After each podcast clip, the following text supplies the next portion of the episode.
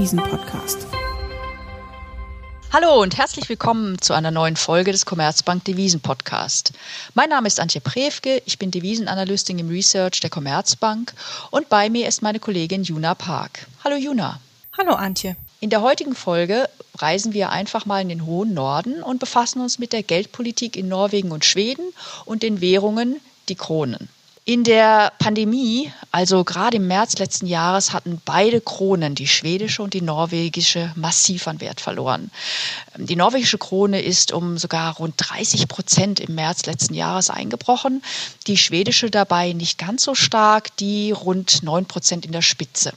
Und wir haben natürlich eine recht, äh, ich würde sagen, schnelle Erholung danach gesehen. Aber trotz allem haben wir eigentlich jetzt mal ganz grob gesagt, insbesondere letztes Jahr, eine bessere Performance der schwedischen Krone gesehen und dieses Jahr eigentlich der norwegischen Krone. Und da wollen wir das gerne mal etwas näher beleuchten. Sagt mal Juna, die schwedische und die norwegische Krone werden oft in einen Topf geworfen. Wie kommt das eigentlich? Ja, also grundsätzlich ist es halt eben doch so, dass man bei der norwegischen und bei der schwedischen Krone sagt, dass das ja sogenannte High-Beta-Währungen sind, die also von der externen Stimmungslage an den äh, Finanzmärkten auch stark getrieben werden. Also sprich, wenn die Risikoaversion hoch ist, dann leiden die norwegische und die schwedische Krone und wenn die Stimmung an den Finanzmärkten sehr positiv ist, dann können beide Währungen profitieren. Von daher, ja, neigt man dazu, äh, diese beiden Währungen in einen Topf zu werfen. Aber eigentlich muss man schon sagen, dass es schon einen wichtigen Unterschied gibt. Die norwegische Wirtschaft ist ein ölexportierendes Land und insofern hängt die norwegische Krone auch zu einem gewissen Teil am Ölpreis. Und das ist das, was wir letztes Jahr gesehen haben. Die Ölpreise sind während der Corona-Pandemie vor allem am Anfang äh, sehr stark eingebrochen und vor diesem Hintergrund hat auch die norwegische Krone deutlich stärker gelitten als die schwedische Krone. Ja, da kann ich hinzufügen, das leuchtet definitiv ein, denn die schwedische Wirtschaft ist eine sehr kleine und offene Wirtschaft, hängt damit natürlich auch sehr stark an der Wirtschaft des Euroraums, was natürlich bedingt, dass nachdem, ich sag mal, der schlimmste Schock überwunden war und da langsam klar wurde, naja, gerade die Industrie konnte sich recht schnell berappeln, die Dienstleistungssektoren haben natürlich stark gelitten unter den Lockdowns letztes Jahr, aber wie gesagt, die Industrie hat sich relativ schnell berappelt und damit waren die allerschlimmsten Befürchtungen, die man im Markt für die Wirtschaften hatte, sei es in Schweden oder sei es in der Eurozone, Gott sei Dank nicht so schlimm dann im Endeffekt. Und deshalb konnte die schwedische Krone dann auch gerade im letzten Jahr sehr schnell profitieren und deutlicher und schneller aufwerten als die norwegische Krone, nachdem sie ja beide sehr stark in der Krise eingebrochen waren. Was meinst du denn, Antje? Also die Schweden haben ja letztes Jahr in der Corona-Pandemie einen Sonderweg beschritten. Könnte das vielleicht auch ähm, der schwedischen Krone geholfen haben? Juna, das ist ein sehr, sehr guter Punkt. Ähm, die Schweden haben nicht wie die anderen europäischen Länder sich dafür entschieden, sehr schnell sehr starke Lockdowns einzuführen, also im Prinzip die Wirtschaft lahmzulegen. Dort hatte man damals insbesondere den älteren und den gefährdeten Personen geraten, dass sie sich selbst schützen und isolieren. Und da haben natürlich dann auch die Markterwartungen sich formiert, dass die schwedische Wirtschaft zum einen sich natürlich nicht so stark beeinflussen ließe durch die Krise und dass sie auch zum anderen natürlich sehr schnell wieder rauskommen könnte. Das hat sich dann nicht so wirklich bewahrheitet, wie der Markt es ursprünglich erwartet hatte. Aber dennoch, klar, hatte es damals natürlich auch dazu geführt, dass die schwedische Krone sich gut halten könnte, weil einfach der Markt davon ausging, dass die schwedische Wirtschaft nicht so stark betroffen ist wie andere Wirtschaften um die Schweden rum. Juna, jetzt habe ich viel über Schweden gesagt. Erzähl du mir doch noch mal, wie die Geldpolitik in Norwegen sich verhalten hat, die Zentralbank. Denn letzten Endes haben wir natürlich weit über die Ländergrenzen, auch im hohen Norden hinweg, massive expansive Geldpolitiken gesehen. War das in Norwegen auch so? Schließlich hat ja die Geldpolitik auch einen starken Einfluss auf die Währung. Ja, tatsächlich hat auch die norwegische Notenbank reagiert und sie hat den Leitzins auf 0% gesenkt im Frühjahr des vergangenen Jahres. Und ja, mittlerweile hat sich ja die Norges Bank aber doch deutlich, ich sag mal, falkenhafter gezeigt. Also sprich, sie wird äh, wohl höchstwahrscheinlich bald, vielleicht sogar schon in diesem Monat, den Zins anheben. Denn jetzt hat sich die Corona-Pandemie zumindest ein Stück weit gelegt und die que Volkswirtschaften, ja weltweit ja eigentlich, äh, erholen sich und das gilt auch für das norwegische Festland, worauf viele äh, vor allem schauen. Also das BIP des norwegischen Festlandes, das hat mittlerweile Vorkrisenniveau erreicht. Ähm, das ist natürlich eine sehr positive Nachricht. Gleichzeitig ist aber auch die Inflation in Norwegen gestiegen in den letzten Monaten und das bereitet der norwegischen Zentralbank natürlich schon ein Stück weit Sorge.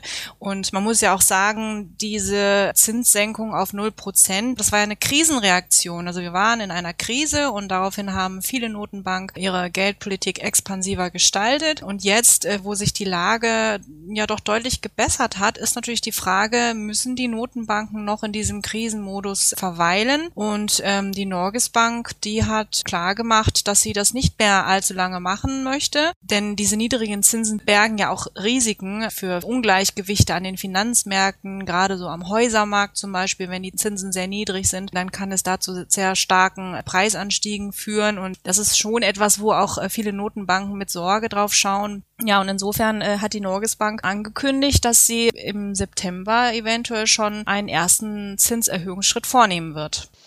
Ja, das ist in Schweden jetzt zum Beispiel ganz anders. Ähm, die Schweden haben ja auch natürlich letztes Jahr die Zinsen auf Null gesenkt. Ich glaube, da befindet sie sich in guten Kreisen mit ganz vielen anderen Zentralbanken. Aber im Gegensatz zur norwegischen Zentralbank hat die Riksbank auch ein Anleihekaufprogramm aufgelegt. Der Vorteil der norwegischen Zentralbank scheint also zu sein, dass sie kein Anleihekaufprogramm aufgelegt hat, das sie jetzt erst abbauen muss, um die Zinsen annehmen zu können.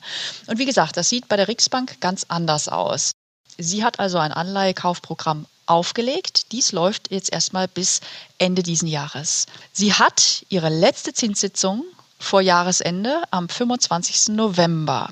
Also sie muss spätestens dann entscheiden, wie es mit diesem Anleihekaufprogramm im Jahr 2022 weitergeht, sprich ob sie ein neues Kaufprogramm auflegt, weil möglicherweise sie weiterhin sehr expansiv bleiben möchte angesichts der Risiken, die die Delta-Welle zum Beispiel mitbringt, ob sie umstellen möchte auf beispielsweise flexible wöchentliche Käufe oder monatliche Käufe, ob sie da sich ein Volumen gibt, das sie kaufen möchte oder ob sie dieses Anleihekaufprogramm dann letzten Endes doch komplett auslaufen lässt, was ein erstes restriktives Signal wäre in Richtung Ausstieg aus der expansiven Geldpolitik.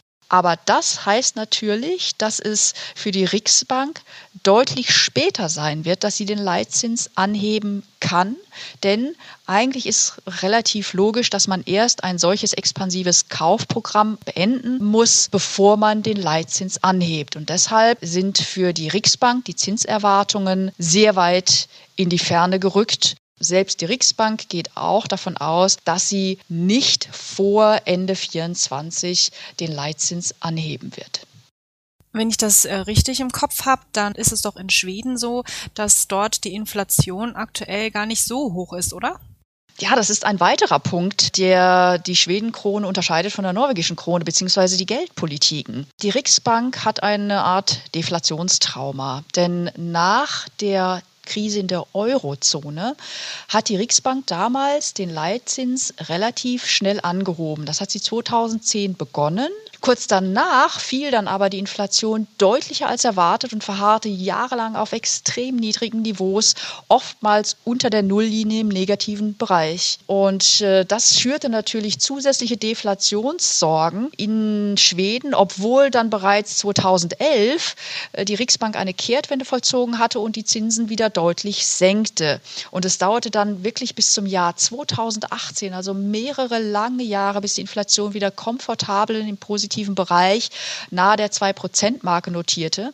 Also das ist das Inflationsziel der Riksbank, 2 Prozent. Und die Riksbank sich dann entschloss, langsam ihre Zinsen wieder anzuheben. Und dann kam natürlich Corona. Diese Erfahrung hat die Riksbank also gemacht, damals im letzten äh, Jahrzehnt. Und das dürfte dazu führen, dass sie aufgrund dieser Erfahrung, dieses Deflationstraumas eher länger die Zinsen niedrig lässt, um erneut zu vermeiden, dass die Inflation vielleicht wieder in den deflationären Bereich sinkt, gerade weil eben die Inflation, wie du ganz richtig anmerktest, im Moment in Schweden sehr niedrig ist. Die Inflation ist zwar etwas gestiegen im Rahmen dieser, ich sag mal, Lieferkettenengpässe, die wir überall sehen und im Rahmen des Anstiegs der Energiepreise.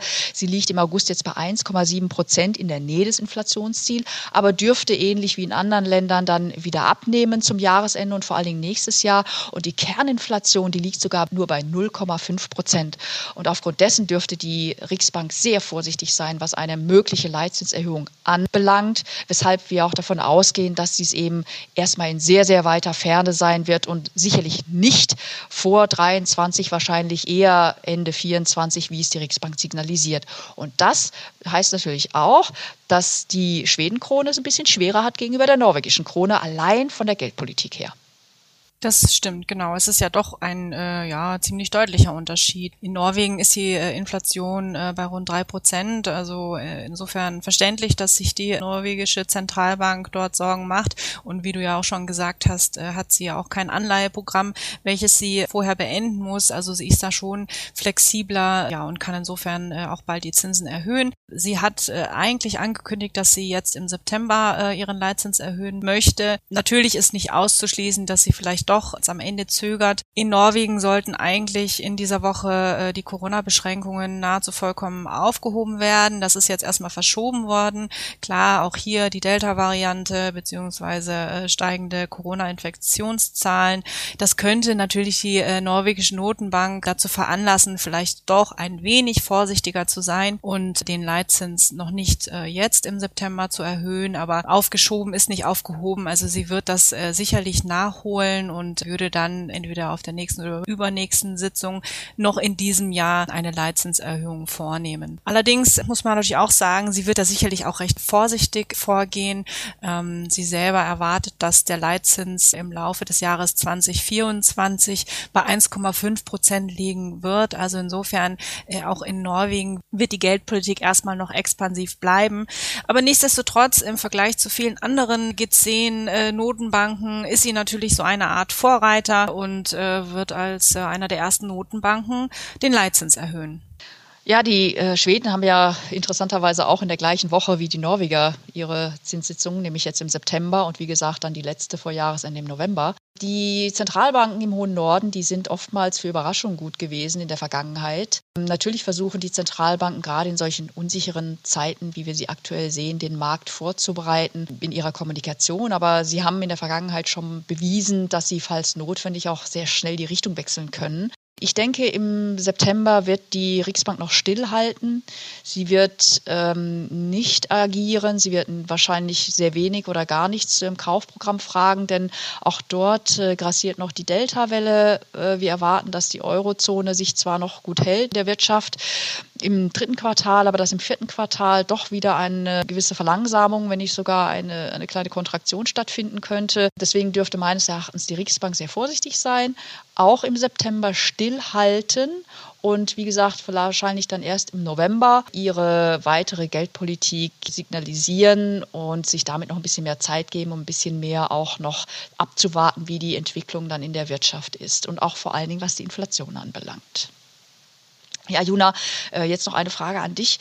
Ähm, was erwarten wir denn eigentlich bei den beiden Währungen gegenüber dem Euro? Wir haben jetzt gesagt, beide, naja, gerade die Norweger könnten bald ein Signal setzen für die Zinserhöhung oder sogar die Zinsen anheben. Zumindest die Schweden könnten auch signalisieren, dass sie ganz, ganz langsam äh, mit dem Auslaufen oder einem geringeren Kaufprogramm aus der expansiven Geldpolitik aussteigen. Im Vergleich zur EZB sind beide äh, Zentralbanken ja vielleicht so ja, ein bisschen oder deutlich restriktiver. Ähm, was bedeutet das eigentlich dann für die Währung gegenüber dem Euro? Ja, die Währungen äh, dürften äh, natürlich ein Stück weit davon profitieren. Wie du gesagt hast, die EZB wird wahrscheinlich noch sehr lange an ihrer expansiven Geldpolitik festhalten. Und insofern macht das die norwegische Krone oder die schwedische Krone im Vergleich zum Euro attraktiver. Andererseits muss man aber natürlich auch sagen, dass äh, sicherlich ein Teil dieser ganzen Entwicklung bereits eingepreist ist. Und insofern ist da jetzt vielleicht nicht mehr so viel Luft nach oben für die schwedische und für die norwegische Krone. Und äh, letzten Endes äh, hängt es auch noch davon ab, ab, wie sich die äh, Lage insgesamt entwickelt, also die Corona-Pandemie natürlich. Falls sich die Lage doch verschärfen sollte, nochmal, was wir natürlich alle nicht hoffen, dann könnte die Risikoneigung an den Finanzmärkten allgemein wieder schlechter werden und äh, das könnte die norwegische Krone und die schwedische Krone unter Druck bringen. Grundsätzlich sehen wir aber ein gewisses Aufwertungspotenzial aufgrund der äh, Geldpolitiken, ähm, die wir in beiden Ländern erwarten. Ein bisschen mehr für Norwegen als für Schweden, aber im Vergleich zur äh, Eurozone sollten doch beide Notenbanken aktiver sein und äh, deswegen sind wir da doch relativ positiv eingestellt. Zusammenfassend haben wir also festgestellt, dass äh, die beiden Währungen von Schweden und Norwegen oft in gewisser Weise als zusammenhängend gesehen werden. Die Geldpolitiken unterscheiden sich aber derzeit doch noch recht deutlich. Die norwegische Zentralbank ist nämlich viel näher an einer Zinserhöhung als die schwedische. Aber da unserer Meinung nach trotz der unterschiedlichen Geschwindigkeiten in den Geldpolitiken in den beiden nordischen Ländern letzten Endes aber alle beide schneller aus der expansiven Geldpolitik aussteigen werden als die EZB, dürften sowohl die norwegische und die schwedische Krone gegenüber dem Euro in den nächsten Monaten langsam aufwerten können. Ja, vielen Dank für das Gespräch, Juna. Ja, ich danke dir auch, Antje. Liebe Zuhörerinnen und Zuhörer, wenn Ihnen unser Devisen-Podcast gefallen hat, dann abonnieren Sie ihn äh, gerne auf den gängigen Plattformen. Ähm, alle wichtigen Infos finden Sie auch in den Show Notes. Feedback, Kritik, Anregungen oder Themenvorschläge nehmen wir gerne unter der dort angegebenen E-Mail-Adresse entgegen. Ähm, auch in der kommenden Woche beschäftigen wir uns an dieser Stelle wieder mit einem wichtigen Thema für den Devisenmarkt und bis dahin wünschen wir Ihnen allen eine schöne Woche.